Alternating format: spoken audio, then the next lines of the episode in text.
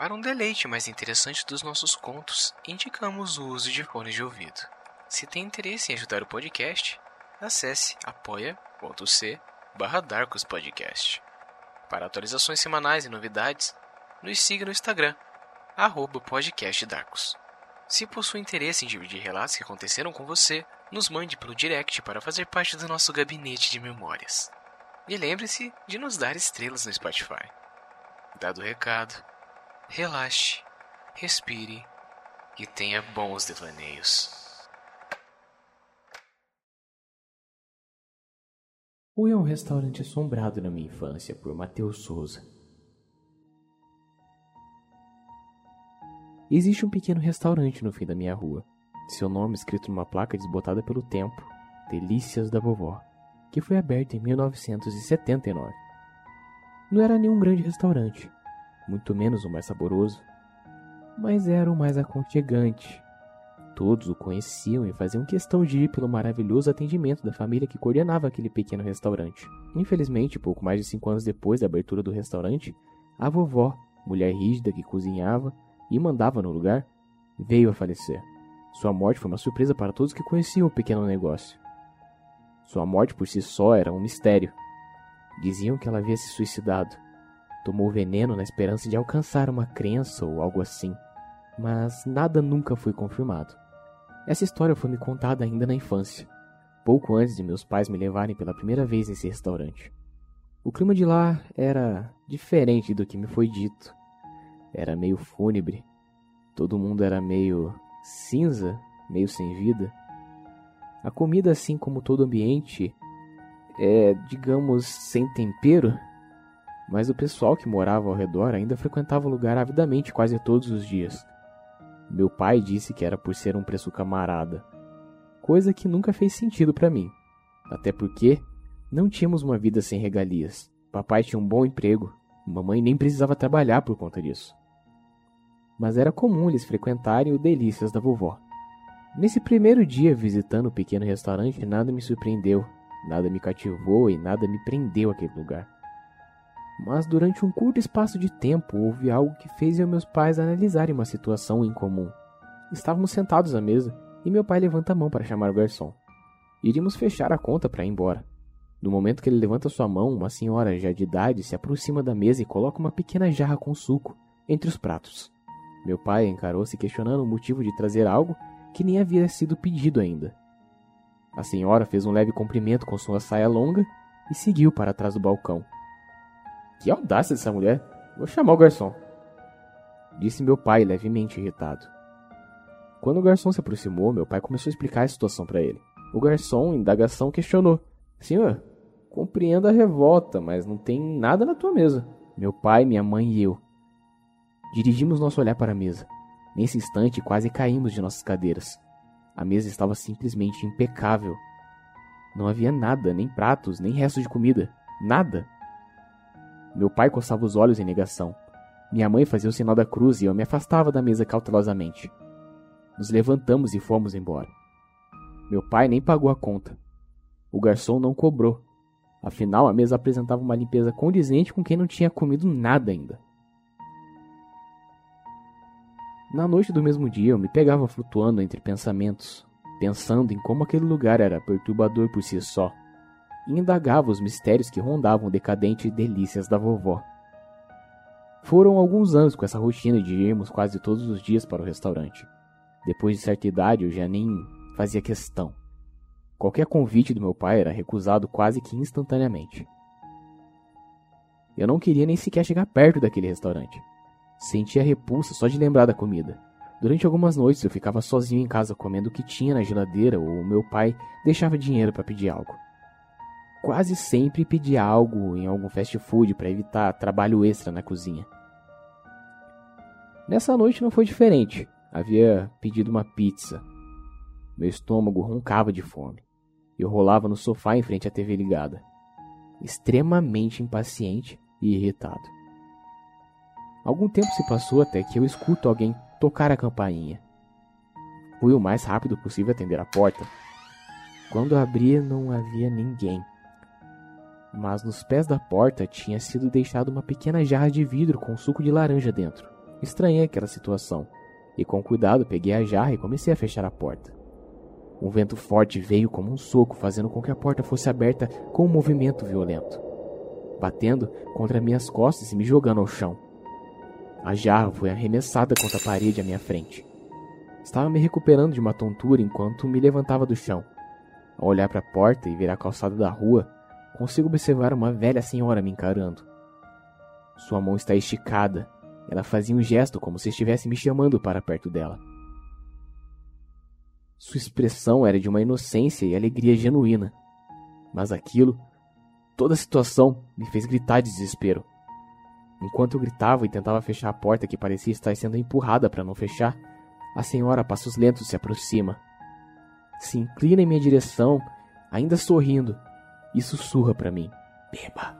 Eu desisto da tentativa de fechar a porta e vou me afastando, dando pequenos passos para trás, sem tirar os olhos daquela senhora, que ia acompanhando os meus passos e insistia em continuar falando: Beba.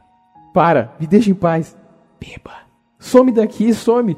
Beba. Escorreguei no suco misturado com cacos de vidro, fazendo bater minha cabeça contra a parede. A visão ficou turva. Tudo se tornou lento, um borrão, mas mesmo assim eu ainda ouvia suas palavras. Beba, beba, beba, beba, beba, beba, beba, beba, beba. Quando acordei no hospital, minha mãe estava do lado da minha cama adormecida. Meu pai havia ido comprar algum salgadinho na máquina. A princípio, fui socorrido pelo entregador que, quando chegou na minha casa, me viu tendo convulsões e ligou para emergência. Meus pais me perguntaram o que havia acontecido e eu expliquei. Não acreditaram em mim. Acharam que era algo relacionado à convulsão que eu tive. Durante o tempo que fiquei internado, recebia diariamente visitas de enfermeiros, que traziam meu almoço, sempre acompanhado de suco de laranja. Havia algo que me impedia de tomar. Meu estômago revirava só de pensar. As palavras daquela velha perturbavam até meus sonhos. Sua imagem próxima do meu rosto falando: Beba, beba, beba. Eu tive alta e a partir do acidente nunca mais fui deixado sozinho. Era constantemente medicado para evitar mais acontecimentos. E claro, continuavam me levando para o restaurante. Cresci odiando mais ainda aquele lugar. Vez ou outra ainda acordava no meio da noite com barulhos na minha janela quando isso acontecia, uma jarra de suco de laranja aparecia em cima da minha escrivaninha. Nunca tive coragem de beber aquele suco, e sempre quando me levantava de manhã, a jarra não estava mais lá. Aos poucos fui me acostumando e mentindo para mim mesmo que tudo aquilo não passava de alucinação causada pelo meu cérebro. A vida passou e o que tinha me acontecido não passava de uma lembrança infeliz e sem sentido. Eu logo cresci, saí de casa, fui para a faculdade, me casei, tive minha filha meus pais, infelizmente, faleceram. Minha mãe, por câncer, enquanto eu ainda estava na faculdade. Meu pai, recentemente, por complicações cardíacas. A casa foi deixada para mim como herança. Minha esposa está insistindo para irmos morar lá.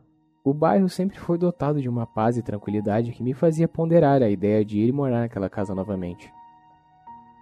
Minha família teria segurança, minha filha poderia fazer amigos. Diferente do apertado apartamento que temos no meio da cidade, ela agora poderia sair para brincar num quintal de verdade, com grama e vento para suprir sua necessidade de liberdade. Sem muito pensar, nos mudamos. A vida havia voltado a ter cor.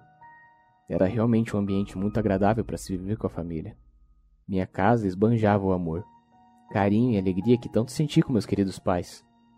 Comecei a colocar na minha rotina até correr de manhã para agregar um dia a dia mais saudável. Acordei um dia muito antes do sol nascer para iniciar minha corrida matinal.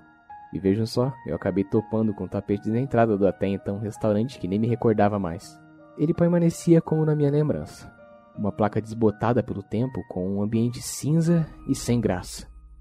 O que mais me impressionava era que a placa verde com letras semi-apagadas estava lá, aberto, aquela hora. Algumas lembranças do que havia acontecido comigo durante a infância me fizeram sentir um nó no estômago mas eu sabia que eram apenas lembranças de um tempo onde eu estava doente. Abri a porta e ninguém veio me atender. As luzes se acenderam quando entrei. Olá? Falei na esperança de ser atendido. Era cedo e não tinha tomado café. Se tem uma coisa que eu não desperdiço é a oportunidade para comer. Um rapaz com cara inchada de sono se levanta de trás do balcão. Bom dia, é, como posso ajudar? Te atrapalhei? Posso voltar depois. É, não, senhor, era só um cochilo. A gente não teve muitos clientes durante a noite. É, tudo bem. Para começar bem o dia, por favor, uma xícara de café com ovos e bacon. Pra já. Ele saiu para dentro da cozinha e logo voltou para o caixa com um pano em mãos. Começou a esfregar cada e os balcões daquele lugar. Eu apenas observava o ambiente e me recordava cada lembrança que tive lá. O cozinheiro pessoalmente veio e colocou meu prato com ovos e bacon, o café e, por conta da casa, como eu mesmo disse, um copo de suco de laranja feito na hora. Tudo estava ok, nada incrível. O café era mediano. O problema foi o suco, que ao experimentar desceu pela minha garganta rasgando, com um gosto ferroso, parecido com. parecido com. sangue! Que porra é essa? As luzes se apagaram e consegui ouvir vindo de um dos cantos uma risada parecida com a de uma bruxa. O garçom, antes muito calmo e sereno, se senta do meu lado no balcão e começa a me dizer agora em tom de tristeza: Não sei como, mas o senhor passou todos esses anos sem ao menos experimentar o suco dela. Agora que fez isso, será como nós. Sinto muito, mas em breve tudo vai se acalmar. Logo após isso, as luzes novamente se acenderam e eu fui para casa sentindo muita tontura. Os dias se passaram e comecei a mudar minha perspectiva. Não sei porquê, mas agora o Delícias da Vovó se tornou meu restaurante preferido. Tudo é maravilhosamente bem temperado. Parece até que fizeram uma reforma naquele lugar e ele é tão colorido, tão charmoso. Minha filha e minha mulher têm que conhecer esse restaurante.